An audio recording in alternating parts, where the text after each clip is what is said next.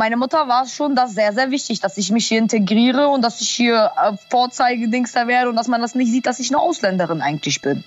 Das hat sehr gut funktioniert. Das merkt man dir gar nicht an. Ja, ja. Familionaires. Ein Podcast von Bremen Next.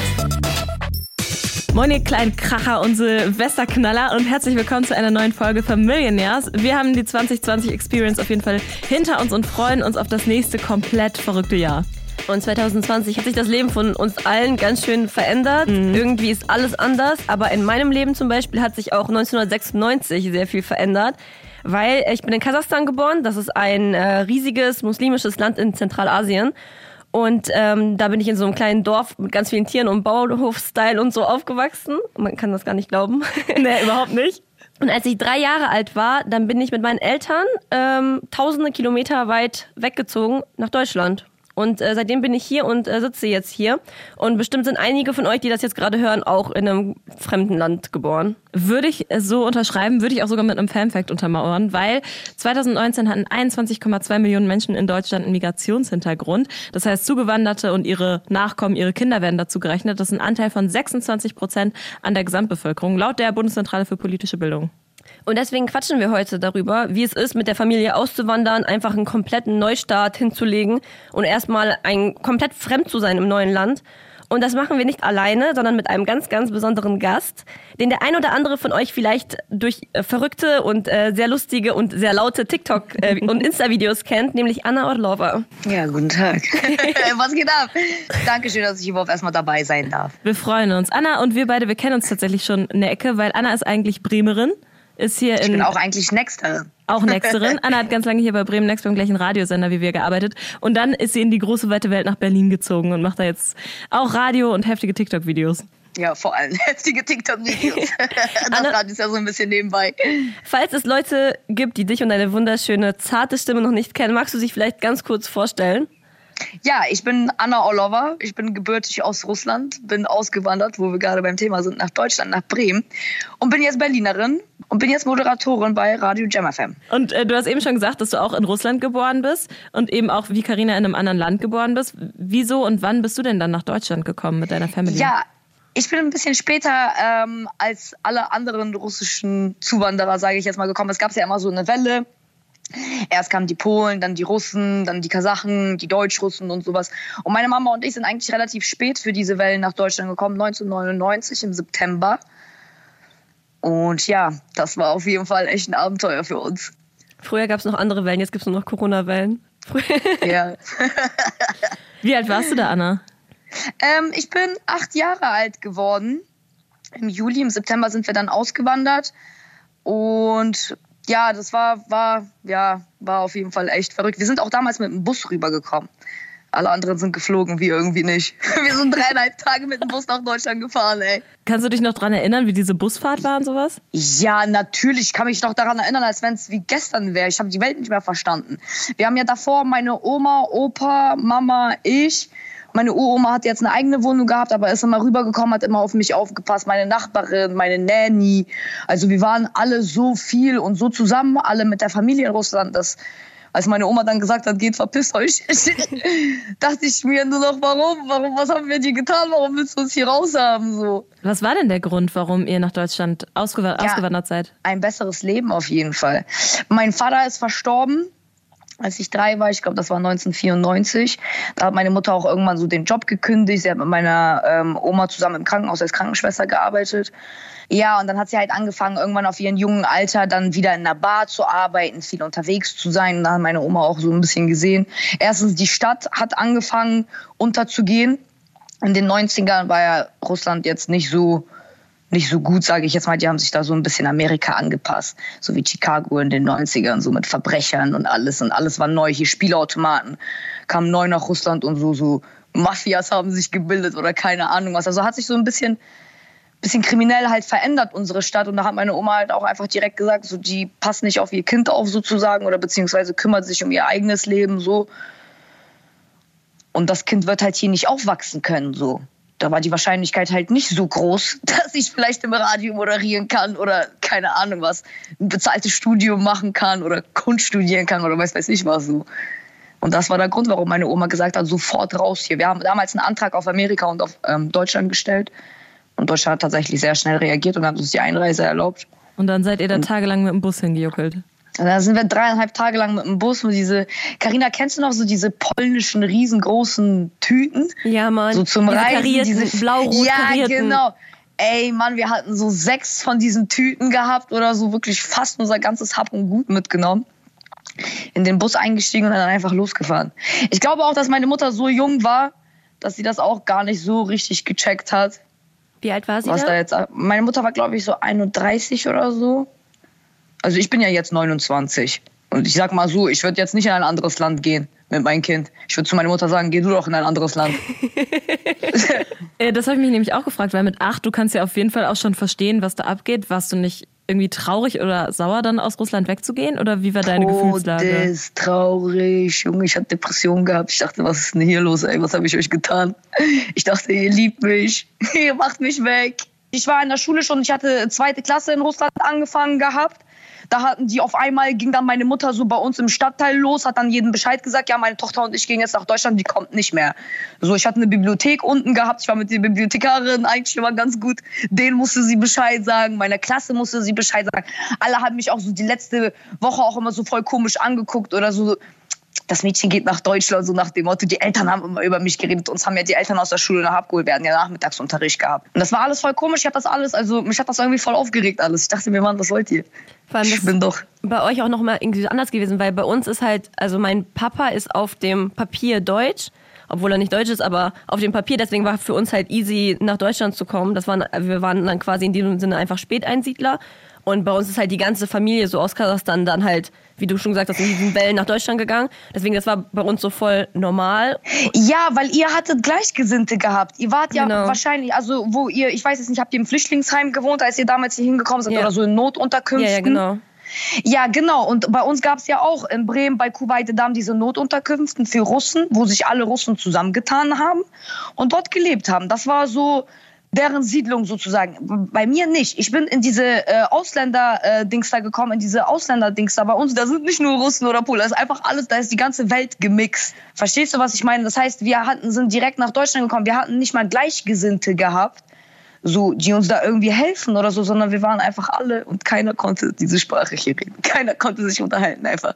Ich würde sagen, das ist ja mega krass auch dann, wenn, also du kommst an in Deutschland, du ziehst in dieses neue Land und du verstehst kein Wort. Nee, wir sind auch erstmal, glaube ich, in München oder irgendwie so angekommen. Meine Mutter hat sich dann mit jemandem aus dem Bus angefreundet, der uns dann ein Ticket gekauft hat, uns in den Zug gesetzt hat, der uns dann nach Bremen gefahren hat, wo wir dann aus Bremen von so einer Organisation, von so einem Mann da halt abgeholt wurden, der sich halt mit so Ausländern halt genauso beschäftigt. Dann haben wir eine andere Notunterkunft in Lesum gekriegt, dann sind wir dahin gegangen und dann erst irgendwann hatten wir diese Wohnung in Kartentom gehabt. Vor allem stelle ich mir das auch so heftig vor, wenn du so jung bist und du ziehst in ein anderes Land, du kannst ja auch gar nicht dein ganzes, deine ganzen Sachen, dein ganzes Zuhause mitnehmen. Wenn du sagst, ihr seid da irgendwie mit sechs Tüten in den Bus gestiegen, da musstest du doch bestimmt auch voll viel zurücklassen. Ja, ich musste erstens mein ganzes Leben zurücklassen. Das jetzt scheiß mal so auf die Sachen. An die Sachen habe ich ehrlich gesagt gar nicht mal irgendwie so im Moment gedacht. Wenn du mir jetzt fragen würdest, welche Sache hat dir da irgendwie gefehlt, hattest du was vergessen gehabt oder so, daran kann ich mich nicht erinnern. Ich kann dir einfach nur sagen, dass es halt einfach, also mein Zuhause so. Ich habe es halt einfach nicht verstanden, warum ich. Und wir hatten so eine große Wohnung gehabt mit zwei Balkons, mit fünf Zimmern, mit einem riesenlangen Flur. Das war für mich so ein Luxus einfach. Und das, hat- das habe ich nicht verstanden. Warum ich jetzt in so einer kleinen Wohnung mit irgendwelchen anderen komischen Leuten noch leben muss. Und so, das war für mich einfach ehrlich gesagt nur schlimm. Vor allem, wenn, wenn du das so erzählst, ich bin so voll froh, dass ich drei war und eigentlich mich an gar nichts erinnern kann. Ich war, ich war halt, weiß ich nicht, ein halbes Jahr, glaube ich, im Kindergarten oder so in Kasachstan, aber ansonsten, ich kann mich an gar nichts erinnern. Also mein, mein Leben, wo ich so denke, natürlich hat man so ein paar Erinnerungen aus äh, der Kindheit, was die Eltern einem erzählt haben oder von Fotos oder so, aber ansonsten mein Leben, wo ich denke, ist halt hier angefangen. Bei dir ist es halt komplett anders. Ich wollte auch die ersten paar Jahre wollte ich auch immer wieder zurück nach Russland. Also die ersten fünf, sechs, sieben Jahre habe ich immer gesagt, ich komme wieder zurück. Warte, ich mache nur meine zehnten Klassen zu Ende. Dann komme ich wieder. Also bei mir zum Beispiel war das so, als ich nach Deutschland gekommen bin, ich hatte direkt eine Tagesmutter, weil meine Eltern halt beide direkt hier angefangen haben, wieder zu arbeiten und dann den ganzen Tag gearbeitet haben. Und ich hatte eine Tagesmutter, deswegen habe ich auch zum Beispiel direkt Deutsch gelernt und deswegen habe ich, also ich hatte auch dann im Kindergarten nie Probleme, weil ich immer halt irgendwie direkt perfekt Deutsch gesprochen habe. Aber mit acht ist es ja nochmal was anderes. Wie war es denn bei dir?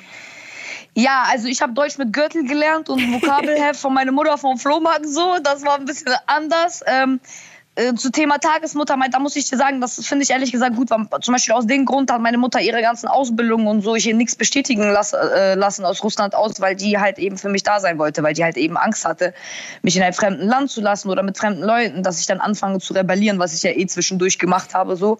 Aber nochmal unter der strengen Hand von meiner Mutter, das ist nochmal ein bisschen was anderes gewesen deswegen, da hat sie halt sozusagen komplett ihr Leben hier halt verkackt für mich. Hm. Weil sie hat ja hier sonst nichts.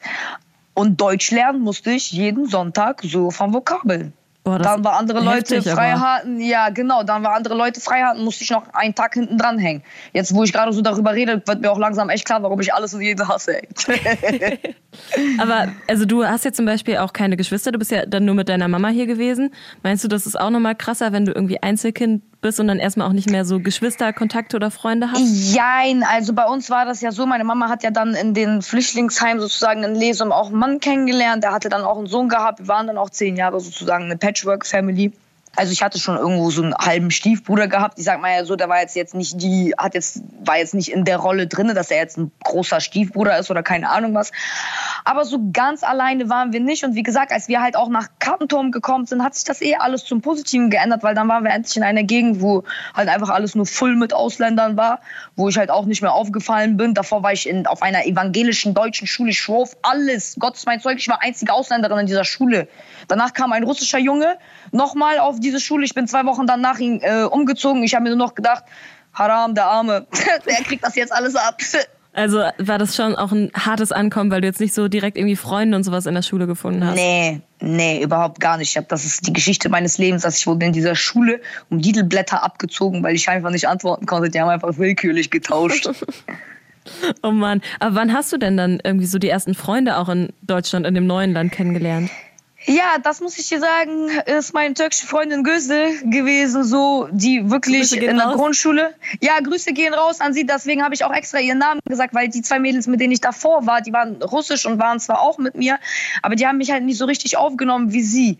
So mit ihr habe ich mich in der Grundschule angefreundet. Sie, Torben und ich saßen zu dritt. Wir waren irgendwie so ein kleiner Außenseitertisch, weil wir saßen auch nur zu dritt an so einem Vierertisch. Kennt ihr das? Andere hatten diese Sechsertische gehabt. Aha. Zwei Tische aneinander und nochmal so ein Tisch quer. Ja, wir nicht. Wir waren nur zu viert, äh, beziehungsweise wir waren nur zu dritt auf so einem Vierertisch. Und als ich dann mit ihr in die fünfte Klasse kam, hatten wir dann noch Ritwa, unsere somalische Freundin, Nuraya, Türkin, Jana, Lettin, ich, Russin und Gözde, Türkin. Und das war so unsere Gang. Erst da, so ab der fünften Klasse, habe ich mich richtig angekommen gefühlt. Da muss ich auch sagen, haben wir nur Scheiße in der Schule gebaut, ey. Was habt ihr gemacht? Ja, keine Ahnung, man. Da waren so Sachen, dass dann irgendwann Neunklässlern zu uns in die Klasse gekommen sind. Ja, die drei da oder die fünf haben uns da verprügelt und so. Macht was. Eure Gang. Ja, unsere Gang. Und genau das ist das halt so. Das ist, man hat sich da so erst wirklich so aufgehoben gefühlt. So willkommen einfach. Also würdest du auch schon sagen, sich einzuleben in einem neuen Land, aber hilft einfach immens, wenn man irgendwann so seine Leute findet und sich dadurch ein bisschen mehr zu Hause fühlt. Ich glaube, es ist einfach ein bisschen einfacher, mit Gleichgesinnten zu sein. So, wenn ich mir so die russischen Leute angucke, die damals mit dieser ersten Flüchtlingswelle, sage ich jetzt mal, gekommen sind, die sind ja auch alle unter sich. Die Familien kennen sich alle untereinander. So ein paar von den Kindern sind miteinander irgendwie verknüpft, verheiratet oder so weiß weiß ich was. Das ist halt bei mir und bei meiner Mutter nicht so gewesen. Das ist das, was mir halt gefehlt hat, was ich aber von anderen Nationen, sage ich jetzt mal, gekriegt haben. Einfach nur aus dem Grund, nicht weil wir dieselbe Sprache gesprochen haben, das haben wir nämlich gar nicht, sondern weil wir uns einfach in derselben Situation befunden haben, alle. Oder die konnten es nachvollziehen. Aber du hast ja gesagt, du bist in Kattenturm aufgewachsen, also für die Leute, die das hören und nicht aus Bremen kommen. Bremen, äh, wie, wie würdest du Kattenturm beschreiben erstmal? Ja, sozial schwach. Das erste Wort, was mir einfällt, auf jeden Fall. Ich glaube, früher war das sogar noch ein bisschen schlimmer als jetzt. Ich glaube, jetzt das schon alle, hat sich das denke ich mal, vielleicht ein bisschen zum Positiven verändert. So. Ist auf jeden Fall so ein Stadtteil, wo irgendwie sehr viele Kulturen auch aufeinandertreffen. Ja. Und ähm, inwiefern hat, sich, hat dich dieses Umfeld dann geprägt oder ist dann auch irgendwie zu deiner Familie geworden oder so? Ja, keine Ahnung. Die waren halt einfach alle, wir waren halt alle gleich. Also wir waren halt alle gleich, egal ob Türke, Araber, Pole, wir hatten alle dieselbe Mentalität gehabt. Was ich zum Beispiel auch sehr, sehr krass fand und das sage ich immer und immer wieder, warum ich Türken so sehr liebe und so mag. Ich finde, immer wieder etwas Russisches in Türken wieder so. Keine Ahnung wieso, keine Ahnung warum. Aber ich habe irgendwie immer wieder das Gefühl, dass die Türken sind so die muslimischen Russen. Aber das Gefühl habe ich auch. Einfach diesen, auch diesen Respekt vor den Eltern und Irgendwie so, ja, Gastfreunde. ich habe viele- das, fühl das ja. auch. Ihr zählt auch die Semitschki, die Sonnenblumenkerne. Richtig. Und den Chai. Viele Basics sind irgendwie so ein bisschen gleich und das in einer neuen, mir fremden Kultur wiederzufinden und mich so wohl zu fühlen, das ist ja schon alleine Gefühlsexplosion für mich oder für ein Kind gewesen, das ja so etwas gar nicht kennt. Wie sollte ich das denn sonst so ein derartiges Gefühl kennenlernen, wenn man nicht auswandert und also nicht darauf irgendwie so angewiesen ist, weißt du? Aber wie hat denn dann Deutschland auf dich gewirkt, als du hier angekommen bist? Was hattest du so für einen Eindruck? Komisch, ey. Alles total komisch war. Die, ich erinnere mich auch noch, das war auch der erste Tag oder der zweite Tag. Bei uns in Russland, die fahren ja richtig wie die Verrückten, also Autos. da da gibt es ja kein Grün und da musst du trotzdem links und rechts gucken, auch wenn du Grün als Fußgänger hast. Und meine Mutter und ich wollten gerade so über die Straße gehen. Auf einmal kommt ein Auto angefahren und hält an und meine Mutter und ich bleiben wie so zwei Hasen stehen und sie hält mich so fest und umarmt mich und der Mann lässt uns durch. Und meine Mutter sagt einfach, ich nicht verstehe Deutsch.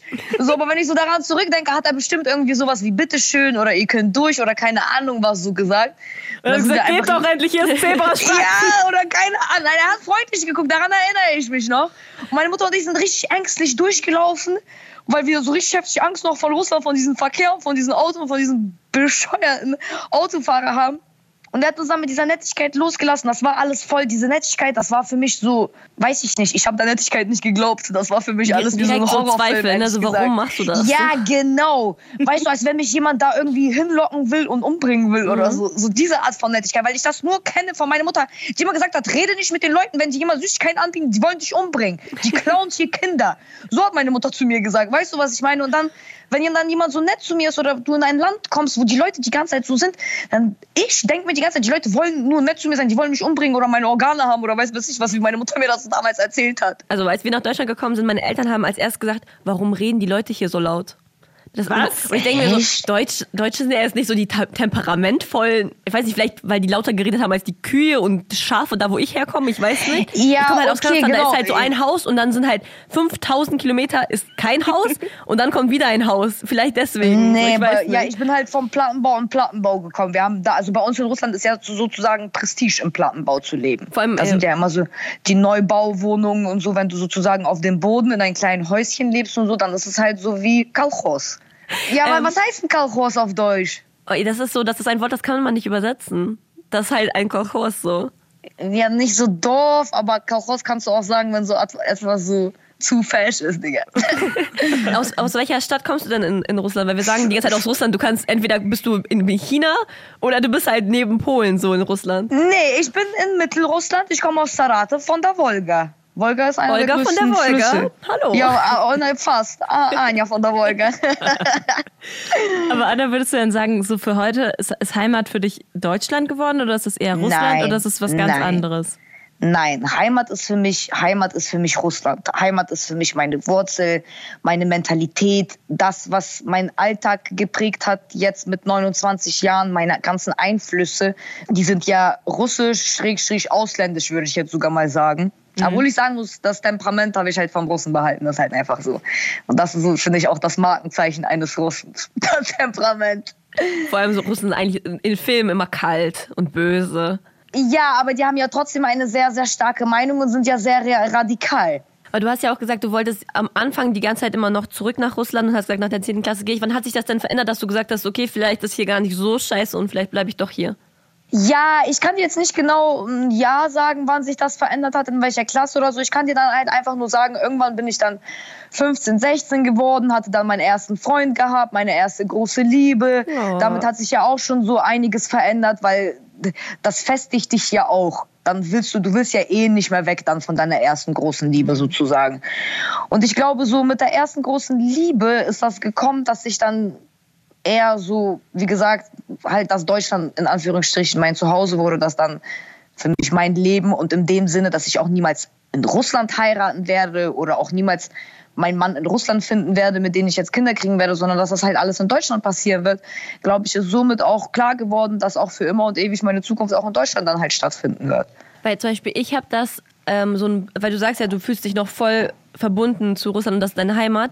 Ich persönlich zum Beispiel zu Kasachstan oder zu Russland, weil irgendwie ist das schon alles das Gleiche. Also es sind zwar komplett verschiedene Länder und leben auch komplett verschiedene Leute und viele denken auch, Kasachen sind also Kasachen sehen komplett anders aus als Russen, für alle, die das nicht wissen. Ja, grundsätzlich ja schon. Also, wenn du jetzt einen richtigen Kasachen nimmst, der so in Astana geboren sind, die sehen ja schon ein bisschen anders aus als Russen. Genau, die, ist, die sehen halt asiatisch aus, so, weil es in Asien ja, genau. ist. Aber es ist halt trotzdem, in Kasachstan leben halt sehr, sehr, sehr viele Russen oder halt Leute, die von überall irgendwie deportiert ja. worden sind und so weiter. Aber ich habe halt zum Beispiel 0% Bezug dazu. Also weder zu Russland noch zu Kasachstan noch zu dieser ganzen Kultur. Ich habe mich damit nie verbunden gefühlt. Gar nicht. Auch vielleicht, weil meine Eltern überhaupt nicht so dieses typisch russisch sind, weil die auch irgend, also weiß ich nicht, das ist halt nicht so. Das Einzige, womit ich Verbundenheit habe, ist die Sprache.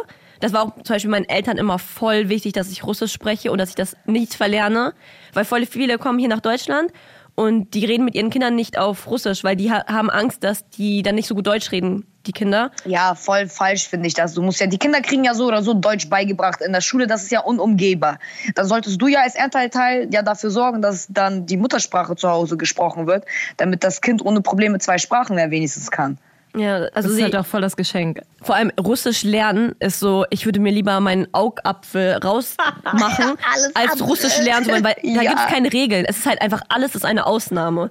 Ich versuche ja. ab und zu von Carina ein bisschen Russisch zu lernen und oh Gott, fuck, es ist so schwer. Aber du machst das sehr gut. Ja, eher nicht Mario. Ich verstehe gar nicht, Leute. Ja, nicht Mario. Und deswegen, dafür bin ich halt voll dankbar. Und zum Beispiel, ich liebe Kaviar. Das ist auch sehr russisch auch. an mir. Und ich liebe getrockneten Fisch, aber das war's auch.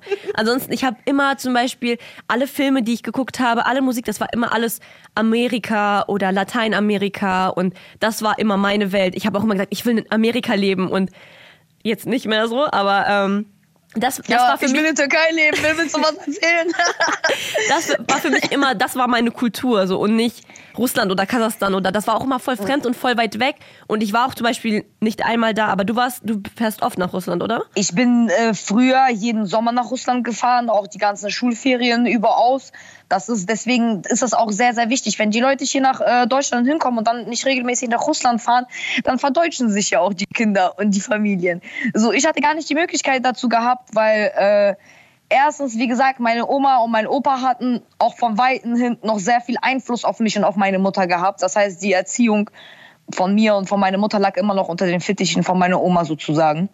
Und dafür, dass ich halt erst mit acht Jahren nach Deutschland gekommen bin, habe ich halt schon viele keine Ahnung, wie, wie heißt das denn, viele, viele, viele russische Rituale mitmachen dürfen, mhm. sodass sie noch bei mir so, sage ich jetzt mal, eingeprägt sind. Was für russische Rituale? Erzähl mal, was habt ihr so für Rituale? Anna hat zum Beispiel noch kein Weihnachten gefeiert, würde ich jetzt mal vermuten. Ja, genau. Ich hab, wir haben eigentlich jetzt kein Weihnachten. Am 7. Januar ist das erst. Dann, keine Ahnung, dieses Träume deuten gehört für mich irgendwie, ist für mich so typisch russisch, wenn man so, so seine Träume nachguckt. Meine Mutter hat doch so einen mhm. Sonjek.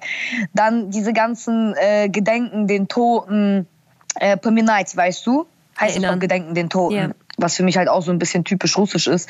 Ganz ehrlich, Mann, ich habe Borsch zu Weihnachten gemacht, also russischer geht's nicht. ich hasse Borsch. Echt, Mann? Ich sag, auch, zum Beispiel, das ist auch eine Sache.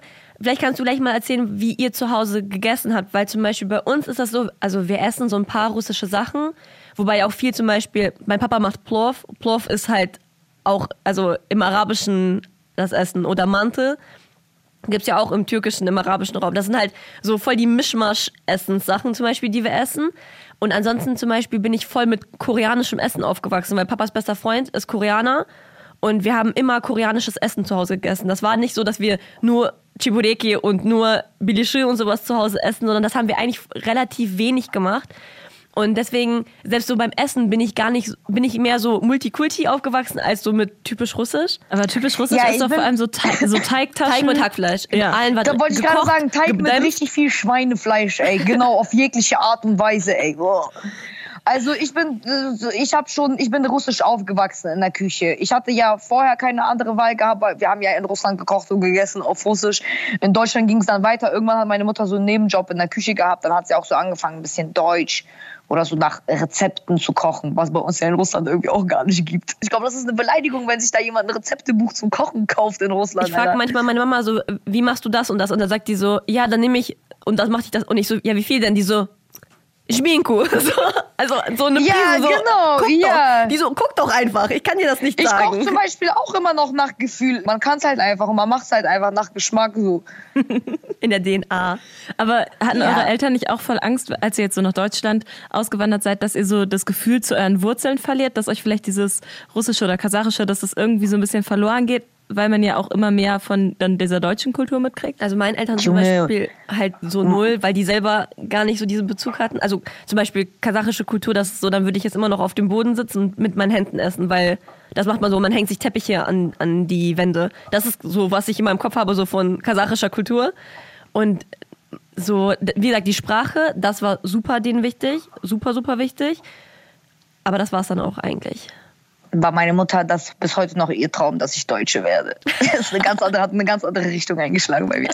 Also ist mehr so, nee, meine Mutter, meine Mutter war schon das sehr, sehr wichtig, dass ich mich hier integriere und dass ich hier äh, Vorzeigedings da werde und dass man das nicht sieht, dass ich eine Ausländerin eigentlich bin. Das hat sehr gut funktioniert, das merkt man dir gar nicht an. Ja, ja.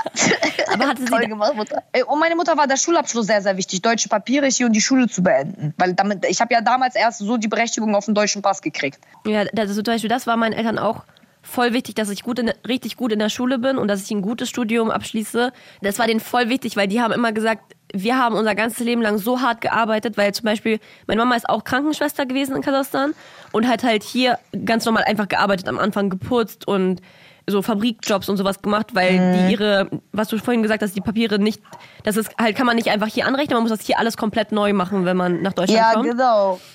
Und denen war das halt voll wichtig. Die haben gesagt, so wir haben unser ganzes Leben lang hart gearbeitet, damit du nicht hart arbeiten musst, damit du irgendwo sitzt auf einem Stuhl, wo du einfach nur reden musst und damit dein Geld. Das hat funktioniert. So, okay, ich bin auch Tanzlehrerin, ich muss manchmal auch noch meinen Körper benutzen, aber ansonsten habe ich ja, das ist ja Luxus, was wir hier machen. Das ist keine körperlich anstrengende Arbeit. Und das war denen voll wichtig. Und das ist mir zum Beispiel auch voll wichtig, dass ich versuche, denen voll viel so zurückzugeben, weil meine Eltern, als die nach Deutschland gekommen sind, die waren 26 Jahre alt. Die waren, ich bin jetzt 27, das ist so, die waren in meinem Alter und sind halt einfach in ein 1000 Kilometer weites, entferntes Ja. Land gezogen mit einem dreijährigen Kind. Auch so, ja, mal gucken, was passiert, so damit ich eine bessere Zukunft habe. Deswegen Ja, ja, werde ich, genau. und ich glaube, das haben alle ausländischen Kinder, dieses, also auch zum Beispiel bei, das ist ja typisch so Perser, so du musst Anwalt werden und du musst Arzt werden. Damit wachsen aus, ausländische Kinder irgendwie auf, dass die Hauptsache einen nice Ja, Job. weil die Eltern wünschen sich das ja Genau. für uns. Genauso wie du gesagt hast, damit wir halt nicht so hart arbeiten müssen und damit das alles halt. Aber das ist ja immer, ich, ich würde ja meinen Kindern auch komplett das Gegenteil von denen wünschen, wie ich den Weg ja gegangen bin. Ich würde denen ja auch eintrichtern, mach Schule jetzt nicht aus dem Grund, weil ihr jetzt hier Papiere braucht oder keine Ahnung was, sondern weil es halt einfach einfacher ist, so lange wie nur möglich in der Schule zu bleiben. Es ist besser, sich so viel Wissen wie nur möglich anzueignen. Für mich ist Wissen Macht so. Das stimmt auch. Aber ich habe das zum Beispiel, ich bekomme das schon seit ewig vielen Jahren halt bei der Familie von meinem Freund mit. Da ist halt auch der Papa aus Portugal hergekommen und ihm ist es zum Beispiel auch voll wichtig, dass sie einfach ganz viel auch von der Kultur mitnehmen, dass ähm, an Weihnachten was Portugiesisches gegessen wird oder auch die Sprache, auch die Musik. Er hat auch wahnsinnig gerne so portugiesische, so Folklore-Musik.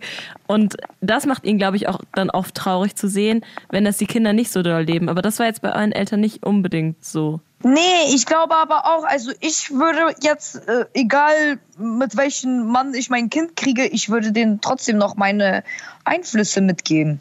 Aber ich glaube, mittlerweile ist es auch einfach so Multikulti einfach. Also man nimmt einfach aus, aus allen Ländern so diese, wenn man Freunde hat, die aus einem anderen Land kommen oder aus einer komplett anderen Kultur, das ist ja trotzdem in einem drin und das gibt man dann halt weiter. Aber ich würde jetzt zum Beispiel ich nicht so engstirnig quasi so, ich gebe jetzt nur diese eine Tradition. Vor allem, wie soll das bei mir zum Beispiel funktionieren? Ich komme aus einem, wie gesagt, aus einem muslimischen Land in Asien. Ich bin aber katholisch und Russisch ist ja nochmal eine komplett andere Kultur, so dass das, das kann, kannst du gar nicht so auf, ähm, auf ein Papier schreiben, was dann jetzt die Kultur ist. Ja, so. total. Aber ich frage mich dann halt auch so, wie habt ihr das denn dann geschafft, euch in mehreren Kulturen auch zu Hause zu fühlen? Oder hat es irgendwann mal zu dem Punkt geführt, dass ihr euch gefragt habt, so, fuck, so wer bin ich? Weil ich habe so viel aus so vielen Kulturen in mir. Und ich kann das so schlecht vereinen. Ja, also das frage ich mich jeden Tag, wer ich bin und was ich hier mache. Nein, für mich war das tatsächlich äh, so, dass ich eben durch verschiedene Kulturen diese Überkreuzung, sage ich, zu meiner Kultur gefunden habe, wodurch ich mich wiederum so den Kulturen vertraut gefühlt habe, weil mir ja meine Kultur gefehlt hat. Und ich habe in jeder anderen Kultur sozusagen ein Stückchen Heimat gesucht. also für mich ist es kein Durcheinander, sage ich jetzt in meinem Kopf von Einflüssen, sondern eher ganz im Gegenteil. Für mich haben genau diese Einflüsse, die ich in verschiedenen Kulturen gleich finde, das so befestigt eigentlich. in mir. Genau, ja. Kann ich verstehen. Ich finde, das ist auch die schönste Bereicherung der Welt. An der Stelle übrigens ein äh, Hörtipp, weil wir haben ja hier auch noch zwei Kolleginnen von Bremen Next, die auch einen sehr, sehr coolen Podcast machen. Shy Society heißt der. Und die haben auch eine Folge zum Thema Generation Gast. Und da erzählen die beiden, dass sie zwar in Deutschland geboren sind, beide natürlich eine Migrationsbiografie haben und Refi sich eher deutsch fühlt, Soraya sich eher wie so ein Gast in Deutschland fühlt. Und äh, da reden sie auch ganz viel über ihre so Definition von Heimat und was sie beeinflusst hat. Und das finde ich eben auch mega spannend, muss ich sagen. Ja, du, wo du das jetzt gerade sagst, ehrlich gesagt, so als Gast fühle ich mich hier nicht in Deutschland, aber ich fühle mich auch nicht als Deutsche. Ja, es ist halt Aber ich irgendwie fühle so. mich trotzdem dazugehörig. Auf Russisch sagt man nie rüber, nie Messer. Also es ist nicht Fisch Ja. und nicht Fleisch. Es ist halt irgendwas so dazwischen. Aber es ist da und es ist wichtig. Ja. Und ich habe zum Beispiel auch immer, für mich war me- meine Heimat oder meine Kultur auch nicht so das Land, wo ich herkomme, sondern halt auch zum Beispiel halt die Sachen, die ich konsumiere, die Musik, die ich höre, die Filme, die ich gucke, die Leute, mit denen ich mich umgebe. Das ist für mich halt auch komplett Kultur und das ist für mich auch Heimat. Und das ist auch, womit ich mich immer voll krass identifiziert habe. Und deswegen bin ich auch wahrscheinlich so ähm, besessen von den ganzen Sachen geworden, wie ich heute bin. Aber ich kann das verstehen, weil ich bin auch schon wahnsinnig lange mit meinem Freund zusammen und der, seine Familie ist auch ein Stück weit meine Familie. Die haben mich ja seit ich Teenager bin auch immer zu, bei sich zu Hause aufgenommen. Wir haben immer zusammen gefeiert. Ich habe teilweise halt auch angefangen, Portugiesisch zu lernen, um so ein bisschen besser die Familie zu verstehen. Ja, das ging mir schon auch so, dass gewisse Dinge dann auch mehr zu meinem Alltag gehört haben und ich eine andere, ein anderes Verständnis davon bekommen habe einfach. Und zum Beispiel bei mir ist, also es ist fast meine komplette Familie mittlerweile in Deutschland. Also meine Mamas Schwester lebt noch in Kasachstan und ihr Bruder lebt in Russland. Aber, und meine Cousine zum Beispiel lebt noch da. Aber ansonsten so mein, meine Oma und Opa, die sind, glaube ich, sogar noch vor uns nach Deutschland gezogen. Meine Onkel, Tanten und sowas auch. Und ähm, irgendwie sind schon die meisten eher hier. Und ich habe auch in meiner Familie sehr viel so diese typ typischen Russen und ich merke auch zum Beispiel so auf Familie, ich liebe meine Familie über alles, aber so auch auf Familienfeiern, diese, was so typisch russisch ist, so ich, ich fühle mich da so fremd. Ich fühle das total. Ich liebe es, wenn wir in Russland sind, mit meiner Mutters Freundin unterwegs sind, die laut sind und mit ganzen schlimmen Wörtern und eigentlich Oh, total peinlich fluchen. und Bei uns asozial, durfte man aber- zu Hause nie fluchen. Ich habe ich hab Annas Mama schon mal reden gehört und Anna und ihre Mama fluchen. Und das bin ich, ich bin so, Ohren zu halten. Das darf man nicht. Bei uns, wir sind nur so aufgewachsen. Jedes zweite Wort, blять. Ja, und auf jeden Fall, ich lebe das voll aus. Ich liebe es. Auch wenn ich, ich äh, krieg ja hier in Berlin, ja, sind ja viel mehr Russen als bei uns in Bremen.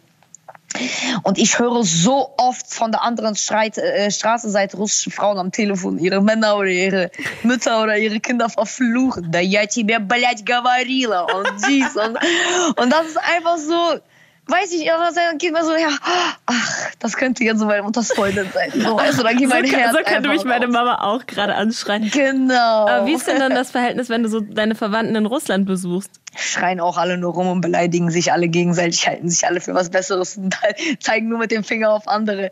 Also da ist komplett Chaos. Meine Familie ist sehr, sehr laut, sehr, sehr brutal, sage ich jetzt mal. Du musst dir jetzt mich noch mal in älteren Versionen, anderen Generationen mit verschiedenen Tonlagen vorstellen. Boah, ich freue mich übrigens schon extrem darauf, Anna in 30 Jahren immer noch zu kennen.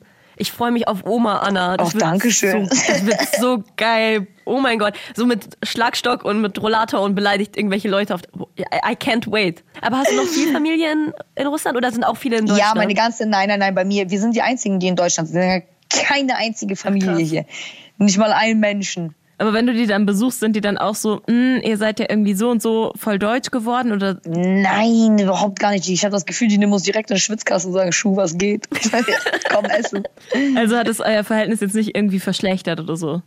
Nee, überhaupt nicht. Die denken zwar, wir scheißen hier das Geld, so, aber... Alle ausländischen ja. Verwandten immer.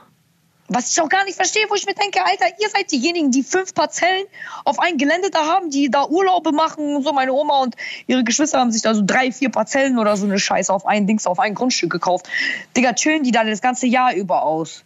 Machen die Geld mit so Bauernsachen und so eine Scheiße und gehen alle nicht arbeiten. Und dann sage ich, Dicker, wem geht's dir gut? Meine Mutter geht Knechten neun Stunden am Tag. Okay, meine Arbeit will ich jetzt nicht als Knechten bezeichnen, aber ich sitze nicht so wie ihr auf Parzelle in der Sonne so. aber ähm, du bist ja, also wie gesagt, du hast ja dann nur deine Mutter hier. Wie ist denn dann euer Verhältnis? Weil ich, wenn das eine also du hast keine Geschwister hier, du hast keine mhm. anderen Verwandten, dann muss euer Verhältnis, nehme ich mal an, extrem eng sein, oder? Ja, genau. Meine Mutter und ich haben nur uns einander, aber das war auch von vornherein so, das sind so diese Schlagsätze, mit denen man erzogen worden ist. Du hast nur deine Mutter hier und deine Mutter hat nur dich.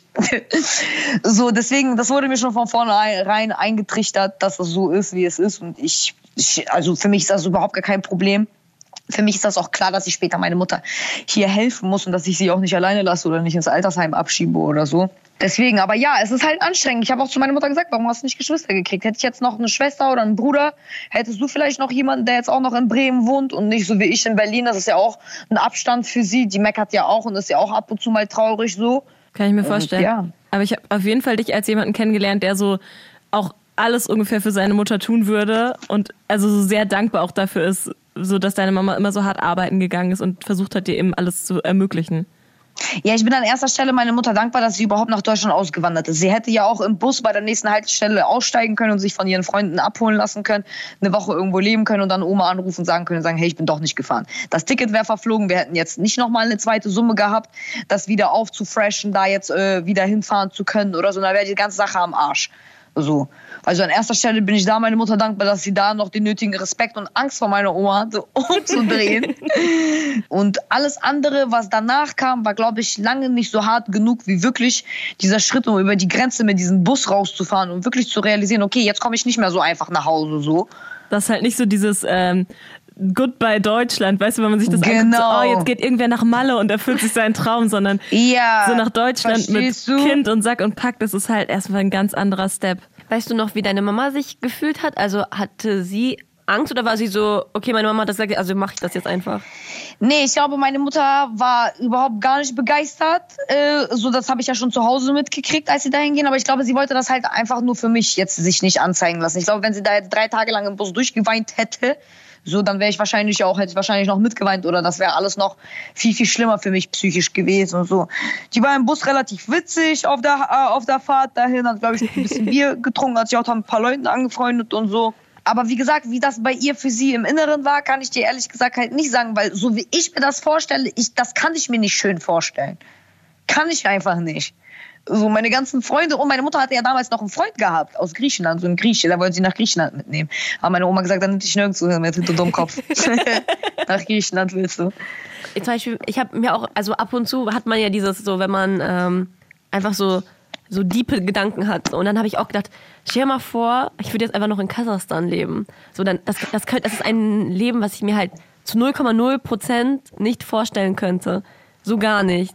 So absolut. Nee, das hat bestimmt auch super auch schöne Seiten, das Land und auch so die ganzen Nachbarländer darum. Das, also ich würde da gerne mal hinreisen, so, aber da jetzt, wenn ich da jetzt noch auf diesem Bauernhof leben würde, das, das ist so. Das ist halt ein komplett anderes Leben. Genau. Und das ist so, und ich bin, ich liebe das Leben, was ich jetzt gerade führe und ich bin dafür voll dankbar und wie, Anna, hast du dir das mal vorgestellt? So?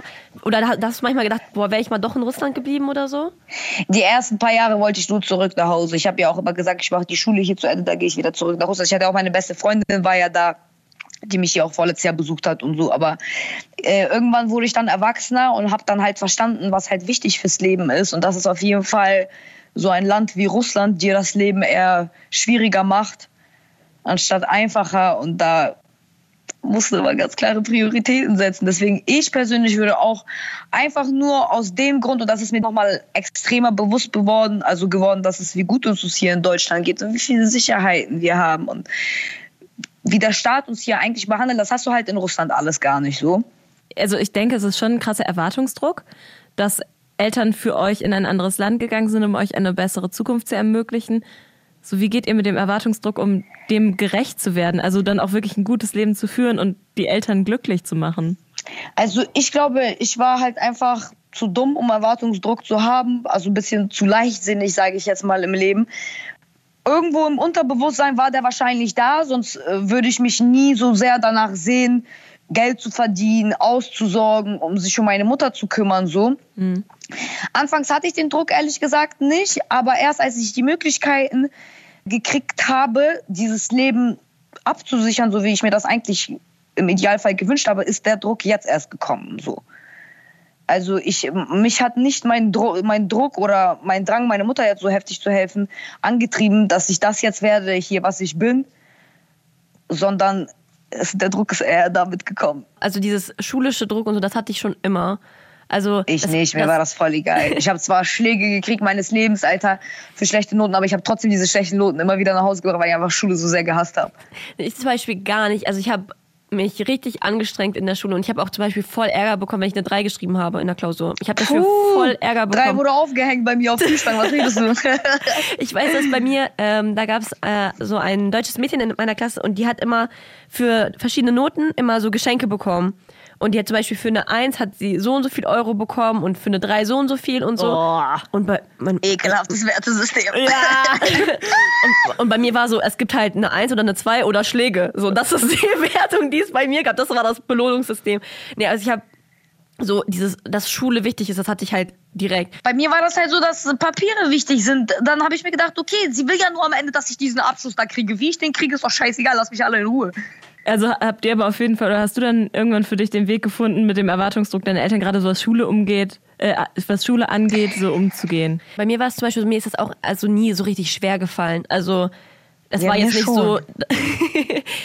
für mich war das so, okay, ich, ich, ich lerne jetzt und ich streng mich an, aber es war jetzt nicht so, okay, ähm, ich sitze heulend vor meinen Büchern und äh, ich, das macht genau das. genau das. Oh Gott, jetzt kommen mir diese ganzen Bilder hoch. Wie ich für meine Abschluss, ich habe für meine Abschlussarbeiten eine Woche vorher gelernt, alle, alle Abschlussarbeiten, für, äh, Mathe, Englisch, Deutsch, alle auf fünf. Nicht gut, oi, oi. Ja, nicht gut. nicht gut. Trotzdem machen wir jetzt das Interview hier. wir nehmen auch Leute mit, äh, mit fünf in der Abschlussprüfung. Das ist die Bremen Next Philosophie. Wir nehmen auch Leute von der Straße. Das stimmt. Ich bin auf jeden Fall sehr, sehr dankbar, dass ich euch beide in meinem Leben kennenlernen durfte und dass eure Eltern diesen Schritt gewagt haben, mit der Familie in ein komplett anderes Land zu gehen. Von daher danke auf jeden Fall, dass ihr eure Geschichten heute mal mit mir geteilt habt. Ja, stell dir mal vor, ja, wenn, wenn wir nicht hier gewesen wären, also wenn unsere Eltern diese Entscheidung nicht getroffen hätten, dann würden wir uns gar nicht kennen. Das ist nee, das richtig stimmt. heftig. Deswegen bin ich voll dankbar.